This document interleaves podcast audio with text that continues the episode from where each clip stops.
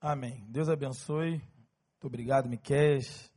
Ser apresentado por alguém que nos quer bem é, é difícil, porque o cara enche a bola, né? Depois a gente fica aí com a, com a parte mais difícil, né? Meus irmãos, é um prazer muito grande poder falar à minha igreja. Né? Estou aqui desde junho de 2011 e coube ao Senhor é, nos dar a oportunidade de estarmos compartilhando a palavra nesta manhã. Mas alguns meses, dois meses, me parece que estamos com essa nova função, com essa nova responsabilidade junto ao Ministério Pastoral da Igreja do Recreio.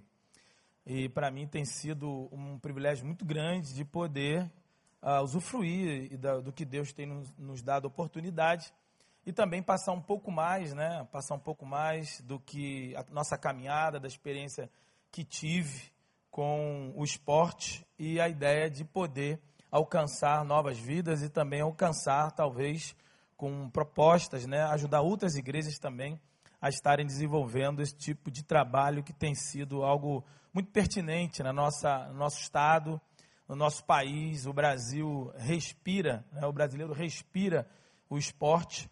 E para mim eu fico muito à vontade porque não só aderi a esta visão conforme o caminho, mas fui alcançado por ela. Então, ao contrário talvez da maioria de nós aqui, eu nunca, eu nunca entrei numa igreja, nunca tinha entrado numa igreja evangélica e num dia eu fui alcançado pela palavra de Deus dentro da minha própria casa no intervalo do Globo Esporte. Né? Miquel falou que eu fui jogador de futebol. Em alguns lugares eu até posso tirar essa onda, mas aqui fica ruim para mim, porque o padrão da igreja do recreio de jogador de futebol, tem uma galera só ali, tem um banco ali que. Então eu costumo dizer que eu fui operário da bola. Né? Joguei nos times bem mais modestos. Né? E fui operário da bola. Como você deve saber, muita gente, cerca de 90% dos jogadores de futebol, é, vivem num padrão é, bem distante do que o padrão midiático. Né? O padrão midiático ele trabalha com 10%, cerca de 2 a 3% desse, desse grupo é o chamado alto rendimento, que é o que a gente vê na mídia. Mas esses 2 ou 3% é que faz o barulho inteiro e leva a ilusão de que jogador de futebol é sinônimo de muita, de muita grana. Nem sempre isso é, isso é essa história, ela, essa realidade muitas vezes é muito dura. Mas eu estava, na época, em 1988, eu jogava no América, na época, estava me preparando para ir treinar, como sempre fazia. Tinha acabado de ver é, almoçado, já tinha, já tinha almoçado, estava vendo o Globo Esporte. E no intervalo do Globo Esporte, apareceu o Silas, que era jogador de São Paulo na época, e homem de Deus, treinador de futebol. Hoje, ele teve aqui um, um tempinho atrás aí, foi treinador de um clube aqui no Rio. Um clube listradinho, vermelho e preto, assim. Qual é o nome desse time mesmo? Eu não me, me falha a memória agora. Mas. Engo, o quê? Tal de Engo. Então, Flamengo. Amém? Amém. E ele foi treinador aqui, e o Silas, homem de Deus, e ele fazia propaganda do livro chamado Força para Viver. Esse livro foi feito um milhão de cópias desse livro, foi uma parceria de atletas de Cristo, imprensa bíblica brasileira e alguns empresários de São Paulo. Foram feitos um milhão de cópias, foram doados e o Silas fazia uma propaganda desse livro, falava de uma vitória incorruptível, uma taça que jamais iria se deteriorar, de uma conquista com Jesus. E a palavra emblemática era vitória. E a palavra vitória é a palavra que anela o coração humano, principalmente de um atleta. Né? E eu estava ali vendo aquela coisa, vitória na tua vida, vitória. Eu falei, rapaz, eu quero esse negócio na minha vida. E aí liguei para lá, veio o livro Força para Viver, um bem mais espesso, cento e poucas páginas. E eu, boleirão, preguiçoso na leitura, já tinha até parado de estudar. Falei, aí vim outro livretinho fininho, pequenininho. Eu falei, vou ler o fininho, que a vitória está no fininho. Né? E aí, e aí eu não, não bobeei, fui direto no fininho. E aí, meu querido, eu costumo dizer que eu me dei muito bem. Porque o livretinho fininho era só, entre aspas, o Evangelho de João. E eu tinha na minha casa várias religiões, pai, mãe, irmã, fui criado na, na na igreja dita oficial, tinha feito já a primeira comunhão, aquilo tudo, mas Deus eu não conhecia Deus. E aí eu comecei a ler o Evangelho de João, sentado no sofá da sala da minha casa. Isso sem nenhuma ajuda, sem nunca ter entrado numa igreja, não havia parente meu crente, nenhum crente, nunca tinha recebido uma oração, nunca tinha entrado numa igreja evangélica, nunca tinha recebido participação nenhuma, nenhuma. Não há registro na minha mente de um contato gospel, evangelho, qualquer coisa que seja. O mais próximo de evangélico que eu me lembro é que, onde eu morava em Honório Gugel, tinha uma Assembleia de Deus e a gente jogava bola em frente, a bola caía lá dentro da igreja. Como sempre não tinha ninguém, a gente entrava, pulava e pegava a bola. Isso é a coisa mais próxima que eu me lembro de contato de igreja evangélica. Mais nada. Mas num dia eu lendo o Evangelho de João, como fiz vários dias ali, o Espírito Santo de Deus entrou na minha vida, mudou a minha mente, abriu meu coração, me deu uma presença, sensação de pecado e de confissão muito grande. E hoje eu tenho a convicção do que aconteceu ali. O Espírito Santo de Deus me converteu ali, sentado no sofá da sala da minha casa, e me batizou no nome de Jesus. Amém? Porque eu creio que o batismo do Espírito Santo é no ato da conversão. Amém? Amém. Então, nesse momento, eu recebi a visitação desse Espírito. E naquele momento tudo fez sentido na minha vida, me levou a uma confissão, havia uma carta anexa que me conduzia à confissão de pecados, a aceitar a Cristo como Salvador, tudo ali na carta. E nessa carta dizia que eu deveria procurar uma igreja evangélica mais próxima. E eu procurei na época a segunda igreja batista na Taquara, qual tomei a decisão pública. E eu me lembro que chegando ali, havia um amigo meu, um rapaz, Cláudio, que era ajudava comigo à noite numa escola ali próxima. E eu falei: Olha, Cláudio, eu vim aqui, porque na minha mentalidade de jogador, eu, eu queria me cadastrar, assinar algum contrato, precisa uma ficha, alguma coisa. E eu cheguei ali, eu falei assim: Vem cá, como é que faz para entrar para a crença, para virar Bíblia? Que agora eu sou da igreja. Aí ele falou, mas você tem que aceitar Jesus. Não, já fiz esse negócio aí. Não, você tem que confessar seus pecados, já te confessei todos. Você precisa abrir o teu coração, deixar aquela história que a gente já conhece. Eu falei, cara, eu já fiz isso tudo. Eu assino aonde? E ele falou, ele falou, não, você precisa. Aí chamou o pastor, o pastor veio, o pastor Eronildo na época contou a mesma história. Eu falei, pastor, já, já fiz tudo isso aí. Ele falou, então é o seguinte, você precisa tomar uma decisão pública diante da igreja. Então vem domingo à noite, e eu fui domingo à noite e nunca mais saí. Depois participei de outras igrejas e ali começou minha vida cristã com, com esse contato e com essa experiência. Meus irmãos, hoje Deus é, é, me abençoa muito. Tenho uma família, casado. Cláudia trabalha no Recriança, muita gente conhece. Uriel e Adiel, meus dois filhos que estão aí. E é, estão também envolvidos aí, querendo servir ao Senhor no futebol. E a gente já falei da dificuldade que é, mas eles estão buscando servir o Senhor estão buscando com essa visão. E aí estamos nós aqui, é, nesse tempo, acreditando que Deus pode fazer muito mais do que só o evangeliquez. Deus pode fazer muito mais usando uma linguagem esportiva. A linguagem do esporte, ela não é só é, um discurso, ela é uma linguagem universal. Ah, Deus usou e tem usado durante toda a história da raça humana algumas linguagens para minimizar as distâncias de idiomas. Uma delas a arte, qualquer lugar do mundo, qualquer um apreciador de Picasso ou de qualquer outro é, é, artista nessa área que é, possa detectar e ver um, um, desenho que seja ali, ele já vai entender a grandiosidade da obra. Uma outra linguagem é a música, que Deus usa a música, qualquer pessoa, em qualquer idioma, com uma partitura, não é isso, pastor Miquel? Com uma partitura, ele toca qualquer música. A arte e a música são linguagens universais que Deus usa para que esses seres humanos se comuniquem, interajam e possa a, a, a ampliar a propagação do evangelho. O esporte é a mesma coisa. O esporte, num, num, num, momento olímpico, como que teremos aqui, ou qualquer outra atividade esportiva, um estádio lotado numa corrida de 100 metros rasos. Quando esse atleta chega e faz 100 metros menos de 10 segundos, todo mundo entendeu o tamanho da façanha dele. Todo mundo já entendeu o grande sucesso que é vários idiomas e várias nações numa partida de futebol. Quando a bola entra ali no gol, todo mundo entendeu o que aconteceu. São 11 regras apenas universais e todo mundo conhece. O esporte, vôlei, basquete, o que seja, qualquer tipo de surf, qualquer tipo de outro esporte, eles são, eles existem entre as nações. As pessoas chegam, independente dos idiomas, e elas interagem, e elas entendem, e elas se comunicam. Isso é coisa de Deus. Amém? Deus nos permitiu chegarmos a esse estágio. E o esporte, especificamente, a igreja usa muito a arte, usa através da dança, do teatro, usa muito a questão da música. Então, é algo que mola propulsora no crescimento do protestantismo. A música, através dos, dos, das pessoas, através dos líderes, através dos anônimos. E o esporte tem sido também. Num país como o nosso, num, num estado como o nosso, que temos matas, temos é, é, ciclovias, nós temos praia, lagoas, nós temos é, vários tipos de estádios, temos muitas atividades. Uma cidade que é, é, é, é, tendente à questão esportiva, é uma arma poderosíssima que podemos usar nas mãos de Deus.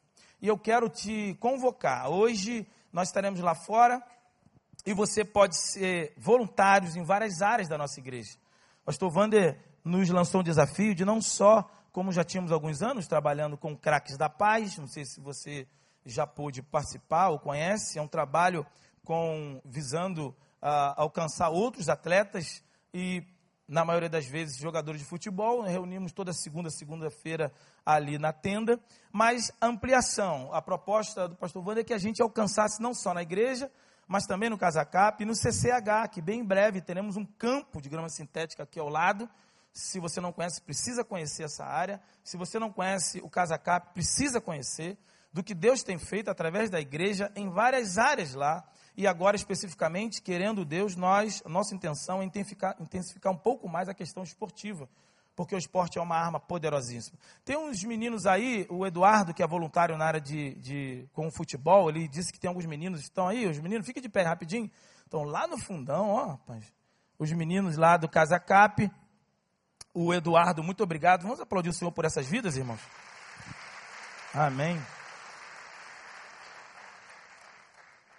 o Eduardo, que é voluntário, tem outros irmãos também lá, e depois nós teremos outras oportunidades de mostrar, de ampliar um pouco mais, mostrar para a igreja o que Deus tem feito lá no Casacap na área de esporte e também futuramente aqui no CCH. Teremos um campo e uma academia né, aqui no CCH. Então, é uma proposta intensa, muito grande. Então, se você quiser ser voluntário, se você quiser ajudar, são várias áreas, não só de esportista, mais áreas profissionais que você queira ajudar, você queira cooperar. É, existe N possibilidades, nós vamos estar explicando um pouquinho mais para você.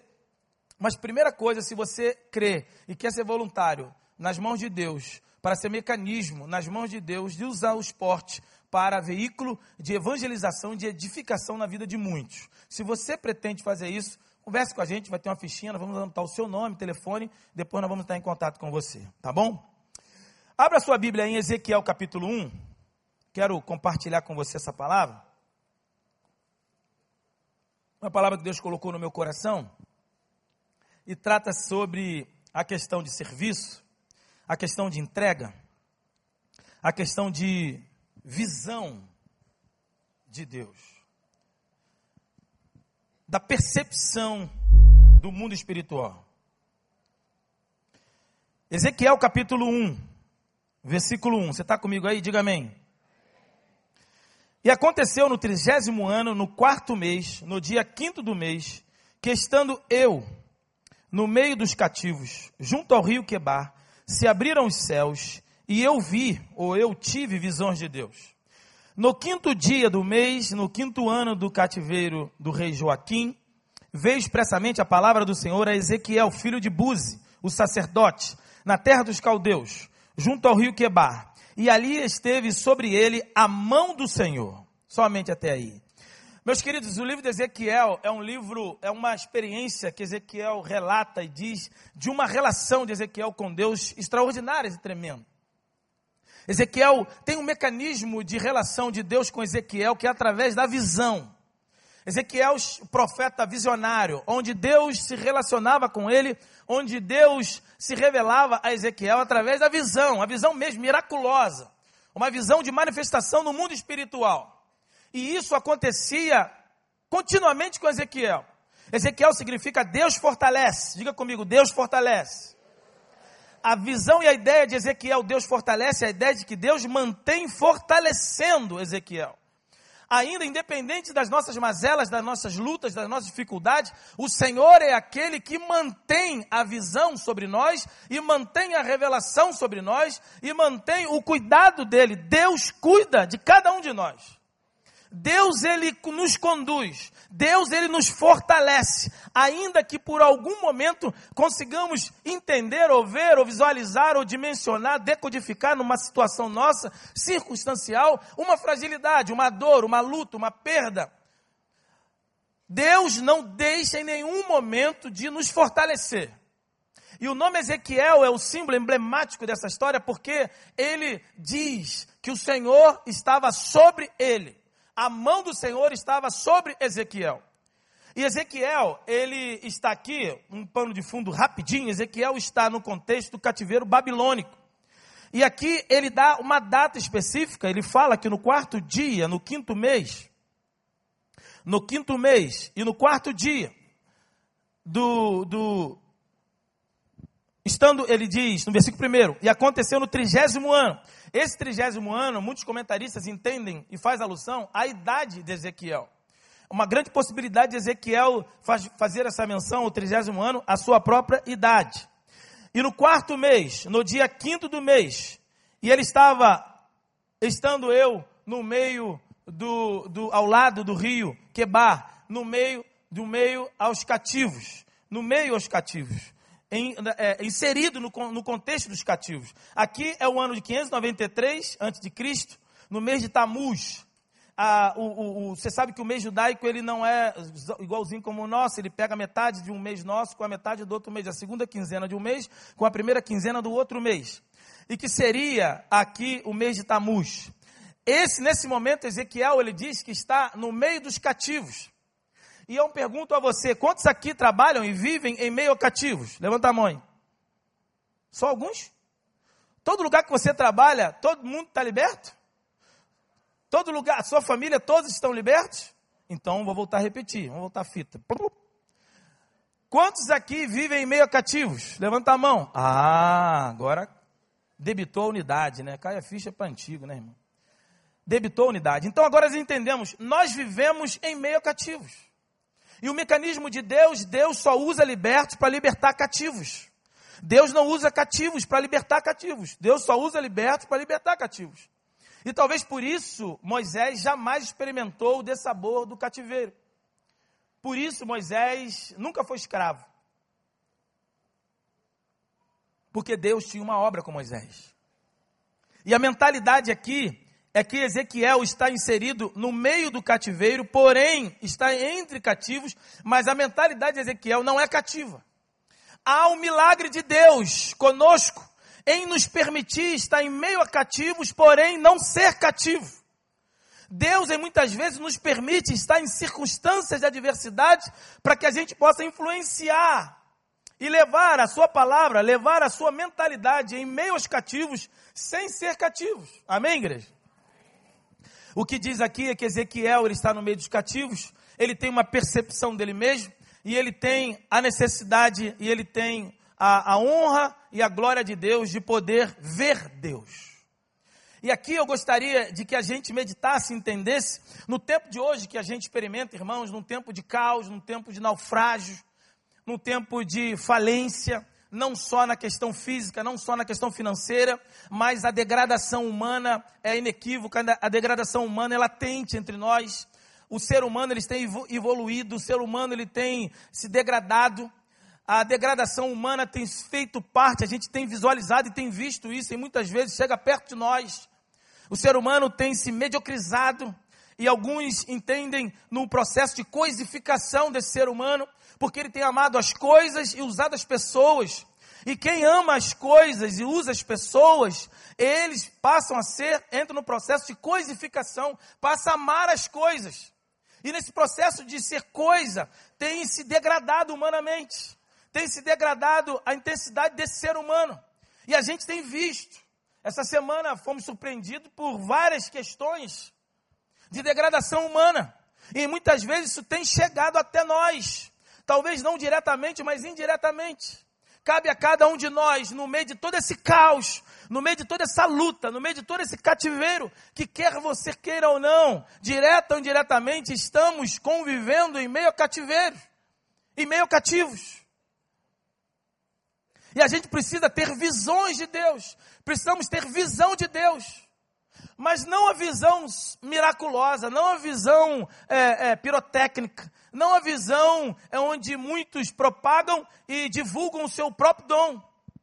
Não, mas é a percepção do dia a dia, é a percepção de entender o, o, o, o, Deus vivo dentro de um ônibus, dentro de um carro, dentro no meio do trabalho, na família, na faculdade, na escola conseguir mensurar Deus, conseguir ter percepções de Deus no meio do caos.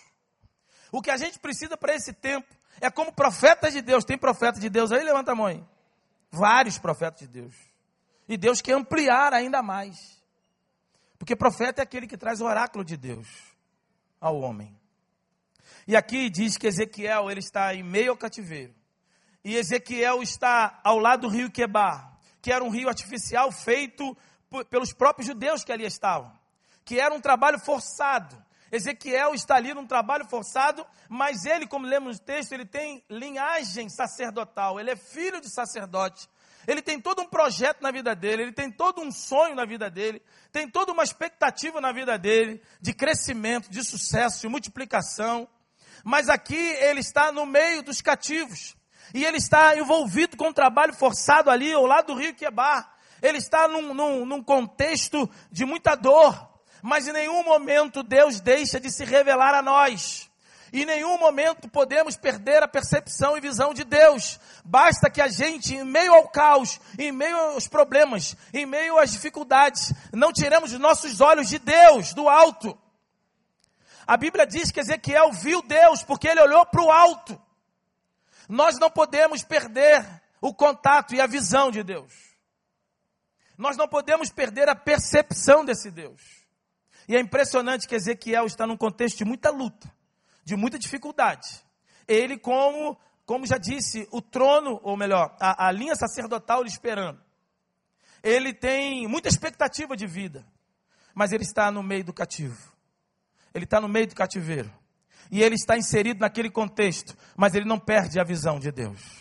Porque Deus, ele se revela, Deus, ele se movimenta, Deus, ele fala, ele se revela na coletividade, mas ele fala também na individualidade. Amém, igreja? Nesse momento, a, a revelação de Deus vem sobre todos nós. Mas cada um de nós teremos a percepção de Deus. Cada um de nós de forma individual, porque nós somos seres indivíduo. Cada um de nós, essa palavra que vem sobre nós, ela se revela a todos nós, numa função macro, mas em cada um de nós, numa função micro. Deus vai falar individualmente a cada um de nós. A cada um, Deus vai mostrar o que Ele quer para você. E a nossa grande responsabilidade é entender o que Deus quer falar comigo. É entender que em meio à problemática, Deus tem uma mensagem para mim. Deus tem um propósito para mim, para cada um de nós. Aqui diz o texto que Ezequiel está no meio do cativeiro está no meio dos problemas, está inserido com os seus olhos voltados para o trabalho. Ele não negligenciou o trabalho, ele não deixou de executar a sua obra física, a sua responsabilidade natural, mas ao mesmo tempo ele consegue ver a mão de Deus, ele consegue visualizar a manifestação de Deus, ele consegue mensurar, decodificar, ele consegue absorver a revelação de Deus. E ele diz: no meio dos cativos, eu tive visão de Deus. Eu tive a percepção de Deus.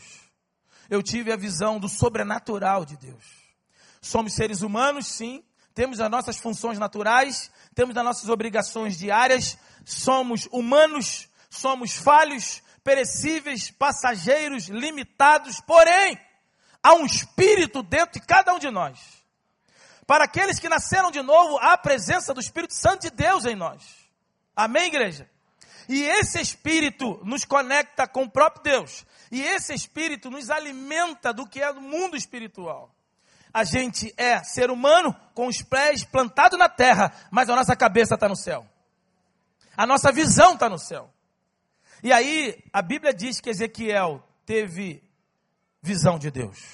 Porque Deus não para em nenhum momento de se revelar a nós. Deus não para em nenhum momento de nos mostrar o caminho. Deus em nenhum momento, independente da sua circunstância, independente dos seus problemas, independente da sua vida, independente do seu dia a dia, a revelação de Deus, a palavra de Deus, a voz de Deus, o chamado de Deus continua 24 horas por dia sobre nós. A grande questão é quem verá Deus? Quem vai se lançar e abrir os olhos e ver Deus? No meio do dia a dia, no meio do corre-corre, no meio do banco, no meio do almoço, no meio da, dos afazeres, que nós não, não podemos negligenciar, abrir mão. Mas no meio disso tudo, é preciso olhar para o alto. Na hora de elaborar um contrato, é preciso olhar para o alto. Na hora de tomar uma decisão profissional, existencial, na hora de caminhar e de decidir algo do meu dia a dia, da minha responsabilidade natural, na minha profissão, eu preciso olhar para o alto. Eu preciso olhar para Deus. Porque a partir do momento que eu olho para Deus, eu recebo essa revelação. Eu recebo essa visão de Deus. Eu recebo esse direcionamento de Deus. E isso tem acontecido na minha vida, acredito, na vida de muitos aqui. Nós não podemos baixar a cabeça envolvidos só com os nossos recursos naturais. Não podemos estarmos presos em cativeiro do nosso dia a dia, com as nossas armas, com as nossas é, argumentações, que são muitas Deus tem nos dado, com as provisões de Deus, com aquilo que Deus tem nos dado. Deus nos dá para que a gente olhe para Ele. Tudo que Deus tem te dado é para que você use, usufrua, abençoe. Tudo que Deus nos dá é para abençoar o outro. Amém, igreja? E em abençoando o outro, entendo que Deus nos deu, Deus nos dá para que a gente jamais tire os olhos dele. Porque todas as bênçãos de Deus passam. Todas as bênçãos que Deus nos dá, elas passam, de materialmente dizendo. E ele bota ali data de validade, para que a gente não fique preso nas bênçãos de Deus, e sim no Deus das bênçãos. Para que a gente não fique escravizado naquilo que Deus me deu.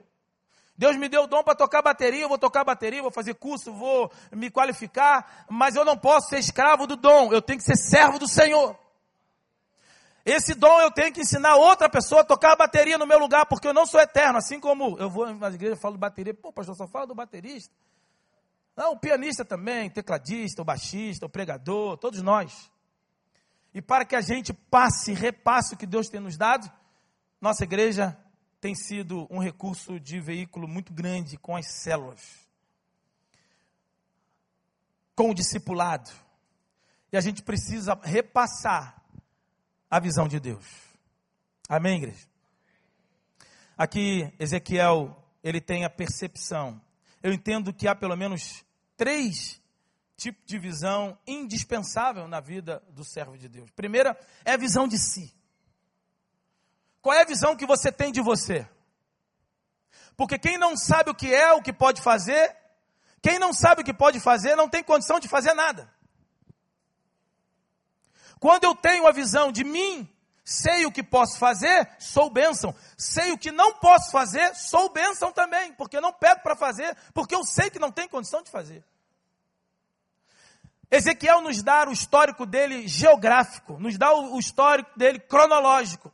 Ele nos dá a sua percepção cronológica, física, geográfica, e ele nos dá uma percepção existencial. Ele sabe quem ele é. Ele sabe em que contexto ele está. Por quê? não por ele, não porque ele é inteligente, porque ele em nenhum momento deixou de olhar para o alto. Ele tem a percepção dele, sou cativo, estou lá do rio Quebar, mas porém, como fez Josafá, oração de Josafá para Deus. Senhor, vem um exército poderoso contra nós.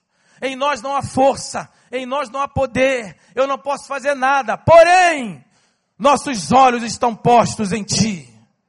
Há um porém na vida do servo de Deus. Há um porém, não há nenhum, é, é, é, não há nenhuma perda, meus irmãos, não há nenhuma desonra em detectarmos a nossa falha, em detectarmos a nossa falilidade, em detectarmos as nossas limitações, não há nenhum problema. A questão está quando eu não transfiro para Deus. Quando eu não olho para o alto, porque é do alto que vem o socorro. Você é uma bênção. Deus te deu muitas condições. Deus te deu dimensões para você prosperar. Amém? Para você progredir, para você agregar, para você influenciar. Te deu muitas coisas. Porém, tudo isso que Deus tem te dado, Ele te dá, mas Ele espera que jamais, em nenhum momento, você deixe de olhar para Ele, para o alto, para o céu. Porque a visão vem do céu.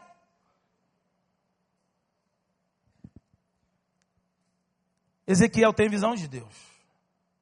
Ele não perde a visão de Deus. Ele não perde a visão de Deus porque ele é linhagem sacerdotal. Ele não perde a visão de Deus porque ele é um, um está dentro do cativeiro. Ele não se mediocriza.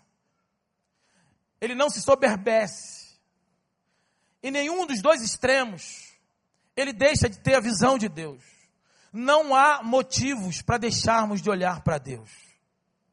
Olhar para Deus e buscar nele a direção do mundo espiritual. Nós estamos aqui, meus irmãos, nós olhamos aqui, nós andamos aqui, nós nos olhamos e nós estamos aqui fisicamente, mas podemos também ao mesmo tempo não estar. É só refletirmos no tempo cronológico, ou melhor, no tempo cronológico estamos aqui, mas no tempo Kairos ou Cairon, tempo de Deus. O tempo de Deus é infinitamente maior do que o tempo cronos, nosso tempo físico. Então nós estamos na presença de Deus, sim ou não? Quem já herdou o céu? Levanta a mão, sim ou não? Sim. Então nós estamos no céu. Nós estamos no céu vivendo aqui na terra.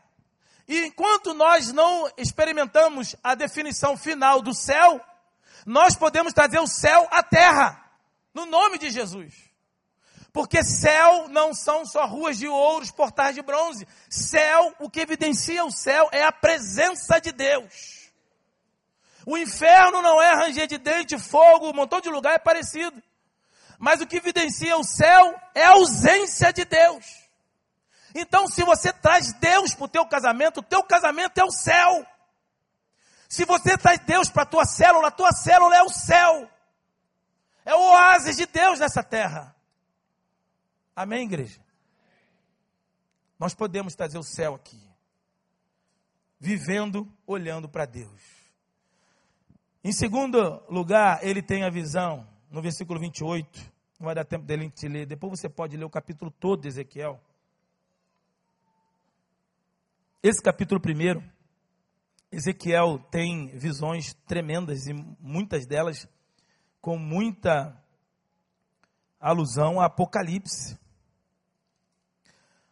Mas o que é interessante na pregação da palavra, na, na contextualização da palavra, a riqueza de sabermos o que Deus quis dizer a Ezequiel nesse tempo. A riqueza de sabermos o que Deus, é, o que está linkado com esse tempo de Ezequiel. Mas a riqueza da proclamação da palavra de forma contextualizada é entender o que, que Deus quer falar contigo hoje, através desse texto de Ezequiel. E é essa percepção de Deus que a gente precisa desenvolver. Porque o Logos, ele está inerente, a gente aprende em qualquer sala de aula, estudando de forma acadêmica, estudando madrugadas, sim, o Logos é uma bênção de Deus e não pode ser dispensado. Mas o que Deus quer que a gente entenda e prossiga e prospere e multiplique é o rema dele na nossa vida. É o rema de Deus. É o dia a dia de hoje. Porque o Deus de Ezequiel é o Deus do recreio. Aleluia. O Deus de Ezequiel não foi só no tempo de Ezequiel. O Deus que fala no meio do cativo com seus, do cativeiro com seus servos, não foi só em 593 a.C.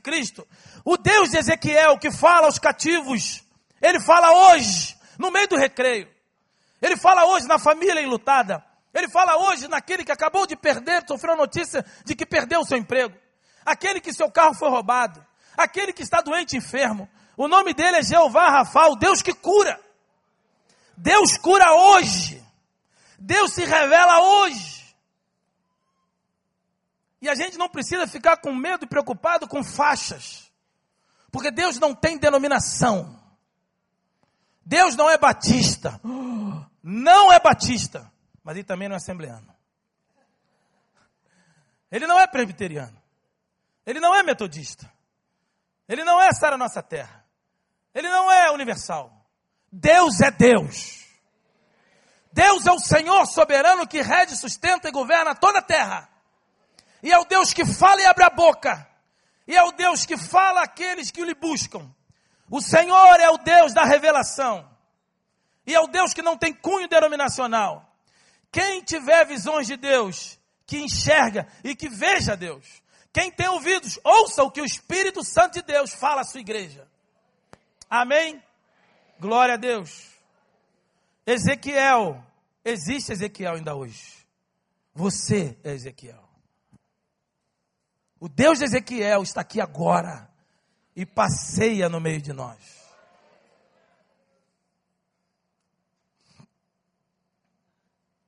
O Espírito Santo de Deus está aqui. E a gente sente isso, não sente? A gente sente o visitar dele? A gente sente o passear? E a gente nem precisa sentir. Porque o Espírito Santo de Deus, ele não precisa ser sentido. Deus não existe para nós para ser sentido, Deus existe para nós para ser crido. E se ele disse que estaria aqui antes que chegássemos, ele já está aqui. Mas Deus é maravilhoso. Ele permite que, mesmo a gente tendo a convicção e a racionalização de que Ele está aqui, Ele se revela em sentidos para nós. E Ele te toca nessa manhã. E Ele fala ao teu coração que Ele é Deus. E que Ele espera algo mais de você. Ele quer um passinho a mais. Sabe por quê? Ezequiel, depois você ler o capítulo todo de Ezequiel, são visões extraordinárias. Ezequiel tem visão do mundo espiritual, do oráculo de Deus, do sobrenatural de Deus. Mas isso não deixa Ezequiel melhor ou pior do que ninguém. E Deus enquadra Ezequiel no último versículo, versículo 28 do capítulo. Olha aí, diz assim: como o aspecto do arco que aparece na nuvem no dia da chuva. Assim era o aspecto do resplendor em redor. Este era o aspecto da semelhança da glória do Senhor. E vendo isso, caí sobre o meu rosto e ouvi a voz de quem falava comigo. Ezequiel tem a visão de um arco que aparece depois da chuva. Eu não vou perguntar que arco é esse, mas muitos de nós, ou muitos de vós, diriam arco íris. E na verdade é uma baita injustiça com o conserto de Deus com o homem. Porque esse arco não é de íris, irmão. Como dizia um, um irmão lá no, no seminário Betel, íris está amarrado em nome de Jesus. íris é mitologia grega. Esse arco, ainda que colorido, ainda que fazendo alusão a, a essa deusa lá, dita por eles, mitologia grega, esse arco é do Senhor, é Gênesis capítulo 9. Amém? Esse arco é o marco de Deus, é o pacto de Deus com Noé, através do pacto que ele fez de aliança com o homem através de Noé, de que não terminaria, terminaria mais em água. Outros marcos, outros pactos, outras alianças foram feitas. Com Moisés, com Arão. Mas Ezequiel tem a visão de um arco. E isso representa para Ezequiel um marco, a glória de Deus, o pacto de Deus com o homem. E aí, trazendo para uma contextualização para a gente hoje, qual é a visão que a gente tem? Qual é a imagem de, de, de, de pacto de Deus com o homem, do acordo, da aliança de Deus com o homem para nós cristãos? Qual é a figura? O acordo de Deus, o pacto de Deus fez está vigente para nós hoje. É o pacto feito na cruz do Calvário na cruz do centro, como dizia Mirti Matias, a cruz mais alta. Deus faz um pacto com a raça humana, um acordo, uma aliança na cruz do Calvário. A segunda visão, que além de mim mesmo, eu e você precisamos ter como servo de Deus, é a visão da cruz. A visão do Cristo, morto e ressurreto. É o símbolo da nossa aliança, a cruz.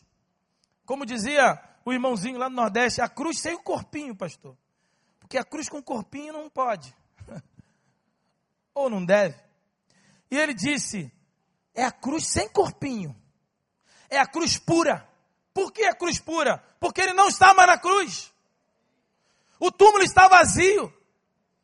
E quando você chega em Israel, você vai em Jerusalém, você vai no túmulo, que a arqueologia em, em, em, aponta para sendo o lugar mais aceitável da, da, da, da, do túmulo de Jesus, você chega na porta, está escrito em inglês, ele não está mais aqui, mas ressuscitou. É aquela coisa de crente, né? Não tem jeito, né? Você entra no túmulo, você vê, está vazio mesmo. Assim como a gente vai em Petrópolis, a gente vê lá poltrona, Dom Pedro I, a gente fica aquela coisa. Imagine você indo em Israel. O túmulo está vazio. Jesus não está mais ali. Ele ressuscitou. A visão que eu e você precisamos ter é a visão da cruz. Porque sabe por quê, meus irmãos, no tempo de hoje, em meio à crise gospel, a gente tem crescido muito numericamente, mas qualidade quase que inexistente. Numericamente somos muita gente, alardeamos maioria, não sei quantos percentuais, e nós chegaremos à maioria não sei quantos anos, sim, mas a maioria muitas vezes ela não tem reverberado, ela não tem dado consequência a uma vida de santidade, de influência pertinente nesse país. A gente tem muita gente, mas pouca qualidade. E a gente priva por isso. Se a igreja do Recreio tem investido, tem conseguido encontrar isso, é muito difícil. Você andar com quantidade e qualidade. É um grande desafio dessa igreja. Porque o que a gente tem visto aí é muita quantidade, mas pouquíssima qualidade. E muitas vezes não tem conseguido é, traduzir isso para a vida cristã do dia a dia. Porque muitos estão atarefados com o seu dia a dia, com as suas operações, com os seus é, afazeres, mas esquecendo de olhar para o alto, olhar para Deus. E aí se perde a visão. E aí somos só estatísticas e números no IBGE. Mas o desafio de Deus é que a gente possa olhar para o alto e ver a glória de Deus. Ezequiel viu a glória de Deus. E todas as vezes que a gente vê a glória de Deus, sabe para onde é que a gente vai? Para onde é que a gente vai quando vê a glória de Deus? Para o pó. Humilhação total. Ezequiel viu a glória de Deus e foi para o chão. Foi para o chão consciente o chão de submissão, o chão de, de, é, é, é de entrega, o chão de renúncia, o chão de entender que eu não sou nada diante dele. Tenho tudo, Deus me deu tudo, mas eu não sou nada. Eu tenho tudo, mas eu não sou nada. E o que sou, porque ele me fez ser. Eu não sou santo, irmãos. Nenhum de nós aqui é santo, nós somos justificados por aquele que é santo. Você não é justo. Você é justificado pelo justo. Nós somos bênçãos porque Ele nos tornou ser bênção.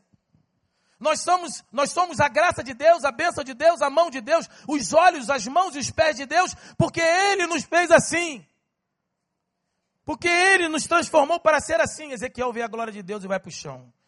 Diz aí no versículo finalzinho, ele diz: E vendo isso, caí sobre o meu rosto e ouvi a voz de quem falava comigo. Ezequiel vai para o chão. Porque não tem como ver a glória de Deus. Receber a visão de Deus e continuar com o nariz em pé, orgulhoso, prepotente. Não há como ser servo de Deus que tenha recebido o encharcado do Espírito Santo de Deus e continuar orgulhoso, continuar prepotente, continuar altivo não tem como ver a glória de Deus sem ir para o chão. Na inauguração do templo, segundo Crônicas 6 e 7, os sacerdotes, diz a Bíblia, quando a glória de Deus, o Shekinah de Deus saturou a tenda, os sacerdotes não podiam ter-se em pé para ministrar, porque a glória de Deus enchia a casa. Daniel viu a glória de Deus, foi para o chão. Paulo viu a glória de Deus, foi para o chão. João viu a glória de Deus, foi para o chão. Isaías viu a glória de Deus, foi para o chão. Quando a gente vê a glória de Deus, só há um lugar para ir, é humilhação. Deus espera, Deus espera de nós, Deus espera que a gente se humilhe diante dele. Que a gente reconheça que tudo que eu tenho, que tudo que ele me transformou, só fez pela glória e graça de Deus. Ezequiel vê a glória de Deus e vai para o chão, e nós precisamos ver a glória do Senhor que é o Cristo, morto e ressurreto e ascendido aos céus. A obra de Cristo, ela precisa ser clara na minha e na sua vida. Meus irmãos, eu costumo dizer o seguinte: se Jesus dividiu a história da raça humana em duas eras, antes dele e depois dele, ok? Pode ser o ateu, pode ser o cientista que ignore a presença de Deus, pode ser o que for. Quando ele, nas suas descobertas, ele tem que datar antes de Cristo e depois de Cristo. Se Jesus Cristo dividiu a história da raça humana em duas eras, como não vai dividir a tua vida em duas eras, antes dele e depois dele? Você precisa ter essa visão de Deus. Você precisa ter a visão da cruz de Cristo na tua vida. Aonde foi a divisão das águas na tua vida? Aonde está a diferença? Porque, meus irmãos, nós temos vivido um tempo onde as igrejas têm trabalhado e muitas vezes com adesões. Quando você vem para cá, o que, que, mudou? Ah, mudou isso, mudou aquilo. Quando você entrou na igreja tal, o que, que mudou? Não, não, não é adesão. O cristianismo é conversão, regeneração, metanoia, transformação de mente. O Cristo vivo, presente na tua vida. Você não pode ser só um membro de igreja. Você não pode só preencher uma ficha. Você não pode ser batizado somente é, mergulhar nas águas. Você precisa ter tido uma experiência com Cristo de salvação. Eu preciso disso. Eu não posso esquecer isso. Você lembra no dia da tua conversão? Que você chorou, parecia um bebezão. Ou não. Mas você foi impactado pela presença de Deus. Você lembra disso? Você não pode esquecer essa visão. Você não pode esquecer, na primeira vez que eu fui pregar, 10 meses de idade, o pastor pediu para que eu pregasse, ele não me avisou em cima da hora. 10 meses convertido, igreja pequena, né? Já tinha entrado no seminário, quem tem um olho é rei, né? igreja pequenininha, uma telhadinha de, de, de telha de eternite. E aí ele falou, rapaz, uma prova que eu tenho que fazer, eu esqueci, você tem que pregar. Aí, rapaz, eu fui preparar, meu irmão, eu, eu, eu comecei, não sabia como terminar. Mas eu orei aquela madrugada inteira. Eu orei e pedi a Deus. Como eu orei? O que Deus espera dos pregadores, depois de 25 anos pregando? Que eu dependa de Deus da mesma forma que eu dependi da primeira vez. Cada um de nós, cada pregador sabe disso pastor Ivênio que vem aqui, ele conta uma história para gente, já antiga, de alguém que já era cirurgião dos melhores de BH, há mais de 25 anos, e alguém perguntou para ele, pastor, você ora antes de fazer a sua cirurgia? Sua eh, anestesista, ele era anestesista. Antes de anestesiar, você ora? Ah, pastor, mais de 30 anos. Deus está comigo. Você não ora mais? Não. Só no início. Há várias formas de orar. Sim ou não? De entregar a Deus. E ele disse muito duro para aquele anestesista, um dos melhores de BH: você não precisa mais de Deus para anestesiar. Porque é racional. Você é muito bom. Você já faz há 30 anos. Ok, pastor Marcos? O mecanismo de performance já está implementado nele. É impossível ele errar. Você não precisa mais de Deus para anestesiar. E muitas vezes, irmãos, isso tem acontecido conosco. Em algumas coisas da nossa vida, a gente ignora Deus. Somos crentes, vamos para o céu. Eu acredito que Deus possa fazer maravilhas e me conduzir, minha família e tal, mas para algumas coisas a gente esquece. A gente deixa de olhar para o alto. E aí a Bíblia diz que Ezequiel foi para o chão. Ezequiel foi para o chão se humilhando a Deus. E aí vem o primeiro versículo do capítulo 2, o qual eu quero encerrar.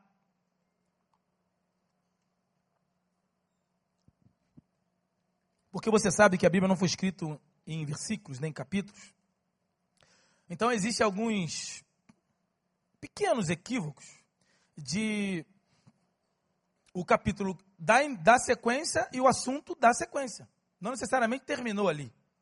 E esse aqui é um dos episódios desse. O assunto está no meio, na minha visão, no que Deus é, me orientou e e percebi do texto, e a nossa mensagem hoje, está no, no, no ápice da questão, o capítulo encerra, começa outro. Uma simples, pura divisão. Simples, pura divisão. Distribuição do capítulo. Mas o capítulo primeiro do, do o versículo 1 do segundo capítulo tem tudo a ver com o último versículo do capítulo 1. Aqui diz que no versículo 28 Ezequiel vai para o chão, e olha como começa o capítulo 2 Deus falando com Ezequiel, e disse-me, Deus está falando com Ezequiel agora. Ezequiel está humilhado, prostrado, lançado entregue nas mãos de Deus, dependente nas mãos de Deus, porque Deus o mostrou que, independente da visão que ele é, independente do crente é, é, fera que ele é, independente do, do, do, do homem maravilhoso, crente, servo, que dizima do bruto e não do líquido, e que dizima. Amém, igreja? Amém? E ele era, lia, estudava as lições todos os dias, ia para a célula, dirigia a célula, tinha várias células, ele tinha tudo isso o HD dele implementado com a visão de Deus. Depois você lê o capítulo primeiro, era a visão de Deus exposta. Porém, Deus queria mais. Porque Deus sabe que nós podemos ir além. Nós podemos nele transcender a nossa vida. E aqui diz que ele está no chão e Deus fala com Ezequiel: Disse-me, filho do homem, ponte em pé e falarei contigo. Filho do homem, ponte em pé e falarei contigo. É Deus dizendo para Ezequiel aqui: Deus está fazendo uma alusão a Ezequiel da sua humanidade. Meus irmãos, essa expressão, filho do homem, repete, aparece 90 vezes no livro de Ezequiel. Um homem, depois de ter tido toda essa visão, Deus está lembrando Ezequiel que você é homem, Ezequiel. Você é filho do homem, Ezequiel. Você é fruto de junção de gametas e, e, e, e óvulo. Você, espermatozoide óvulo. Você está, você é ser humano. Você é limitado. Você é passageiro. Você é de barro, Ezequiel. Mesmo depois de toda essa experiência comigo, você não pode esquecer que você é ser humano, Ezequiel. E todos nós somos Ezequiéis nessa noite, nessa manhã. Amém, igreja? Deus está dizendo o seguinte para Ezequiel, 90, 90 vezes ele repete no livro de Ezequiel, lembrando que Ezequiel é filho do homem. Essa expressão filho do homem no, no, nos quatro evangelhos e no livro de Daniel, essa expressão filho do homem faz menção a Jesus Cristo. Mas no livro de Ezequiel, essa expressão faz menção à fragilidade e à humanidade de Ezequiel. Deus está dizendo para Ezequiel que ele é filho do homem, é ser humano, é falho, é passageiro. E aí Ezequiel está ali, caído, prostrado. E no versículo 2 diz assim: Eu imagino, irmão, aí é Pinudo 4, 8 que entre o versículo 1 e o versículo 2 do capítulo 2, tem um hiato aí. Tem um, um momento de reflexão de Ezequiel. Aí vem a palavra conclusiva, no versículo 2: Então entrou em mim o Espírito, com E maiúsculo, quando falava comigo, e me pôs em pé, e eu ouvi quem falava comigo. Quando, quando Ezequiel se lança diante de Deus, quando ele vê a glória de Deus, ele vai para o chão, se humilhando, reconhecendo a autoridade de Deus, a soberania de Deus, a direção de Deus, independente das decisões dele, se eu vou ser curado ou não, se a promoção virá ou não, independente da casa que eu tenho ou não, do carro que eu tenho ou não, do tênis, se é da Nike ou não é, independente do que eu tenho, Deus continua soberano sobre mim. Amém? E ele vai para o chão, ele reconhece isso. Aí Deus fala com ele. Fala com ele de maneira diferente, como falava no capítulo 1 inteiro. Que coisa extraordinária. Deus já falava com Ezequiel, sim ou não, irmãos, no capítulo 1. Mas no capítulo 2, Deus quer algo além.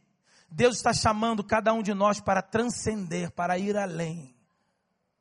Deus é o Deus emanente conosco. Deus é Manuel, Deus conosco. Mas Deus é Deus transcendente. Deus está lá no trono, intercede por nós. Jesus intercede por nós, está lá no trono. Deus soberano mas Ele está aqui e caminha conosco todos os dias. E essa transcendência de Deus, que Ele quer nos levar além, a um passo além, a mergulhar com Ele. E diz aqui, Ezequiel diz: Aí entrou em mim o Espírito, quando falava comigo, e me pôs em pé. Ezequiel ficou de pé, não por ele mesmo, Ezequiel fica de pé por causa do Espírito de Deus.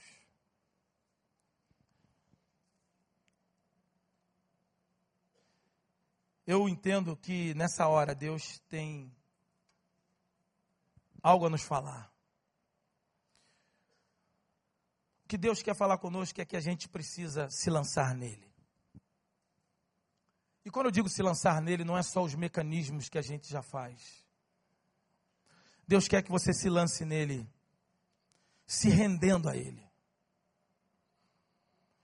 Se coloque diante dele, abrindo mão de todos os recursos que você já tem, de todas as suas armas. E se lance diante de Deus para que ele te reerga.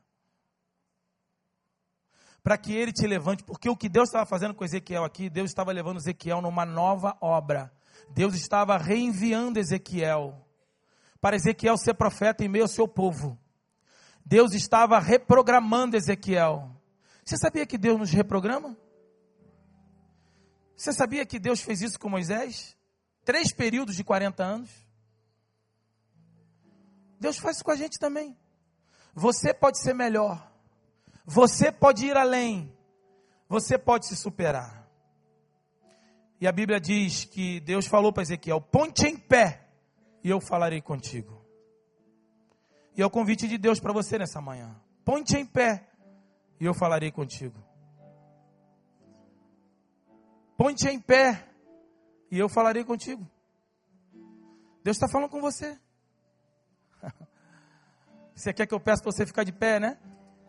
Mais um programinha que você está acostumado. Fique em pé e Deus vai falar com você. E Deus vai ministrar o teu coração. Adora o Senhor. Adora o Senhor. Fale com Ele agora. Render a Ti. Fale com Deus aí. Adoração e derramar meu ser. É o que meu coração deseja toda manhã. Te imaginar é me inspirar. Quero lançar um desafio a você. Se você quer se colocar diante de Deus, para Deus te levar além. Cada há uma obra que você quer se lançar diante de. Deus. Você quer se colocar diante do Senhor, para Deus te transcender. Tem algo novo Deus quer fazer contigo. Você vai sair do seu lugar e vai vir aqui à frente. Eu quero orar por você em nome de Jesus. Amém. Maravilhoso. Sai do teu lugar e venha. Leva-me além, Deus falou no teu coração. Leva-me além. Há muito a ser feito. Um trabalho no reino de Deus. Leva-me além.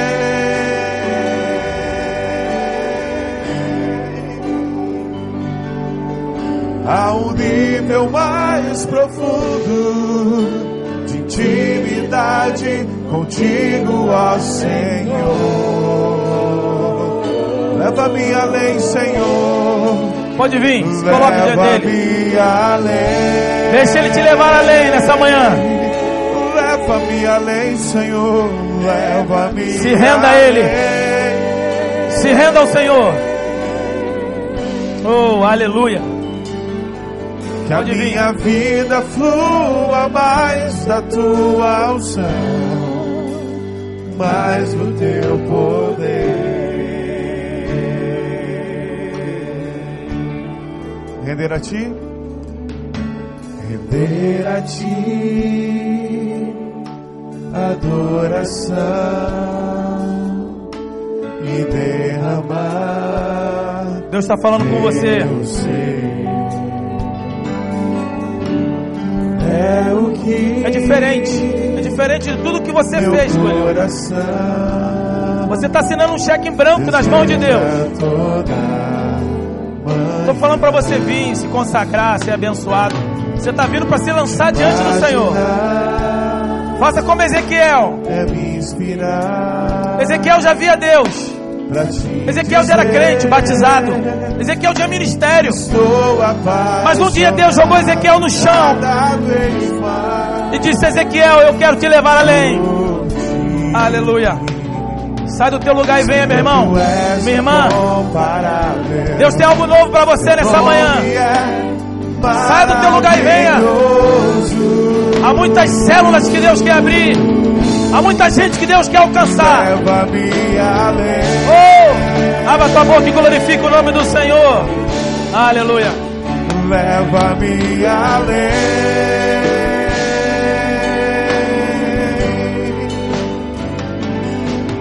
A um nível mais profundo de intimidade contigo, ó Senhor.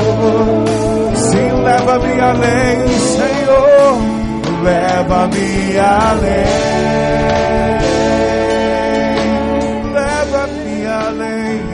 leva-me além.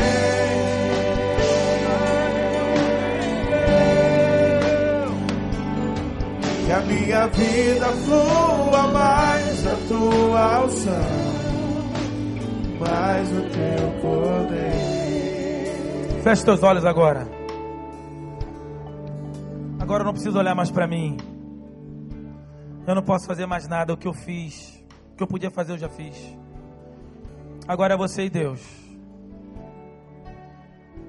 Se você quiser conhecer o Deus novo na tua vida, diga isso para Ele agora. Senhor, eu te peço que o Senhor me reescreva agora. Eu estou aqui no chão diante de Ti. Eu estou me colocando diante de Senhor porque eu acredito no teu repaginar. Venha me reprogramar agora. Me leve além. Me leve além de mim mesmo. Me leve além das minhas limitações. Me leve além dos meus problemas, das minhas dificuldades, das minhas mazelas, das minhas dores, dos meus traumas. Das palavras de encantamento, palavras que me travaram, palavras que me quer mal. Me leve além, me salva de mim mesmo, Deus.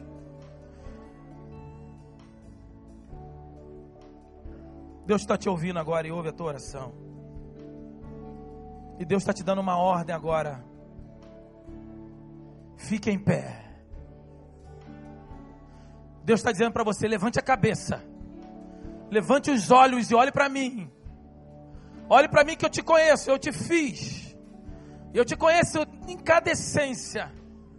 Eu estou entrando com mão forte, diz o Senhor dos Exércitos. O Senhor está entrando no lugar onde você não pode entrar agora. Deus está indo agora, creia nisso, meu irmão. Minha irmã, Deus está indo a pessoas agora e desfazendo obras que não é dele. Deus está indo em dimensões que você não pode ir, e Deus está indo e agindo e fazendo. Deus está fazendo uma obra extraordinária na tua vida agora, no nome de Jesus.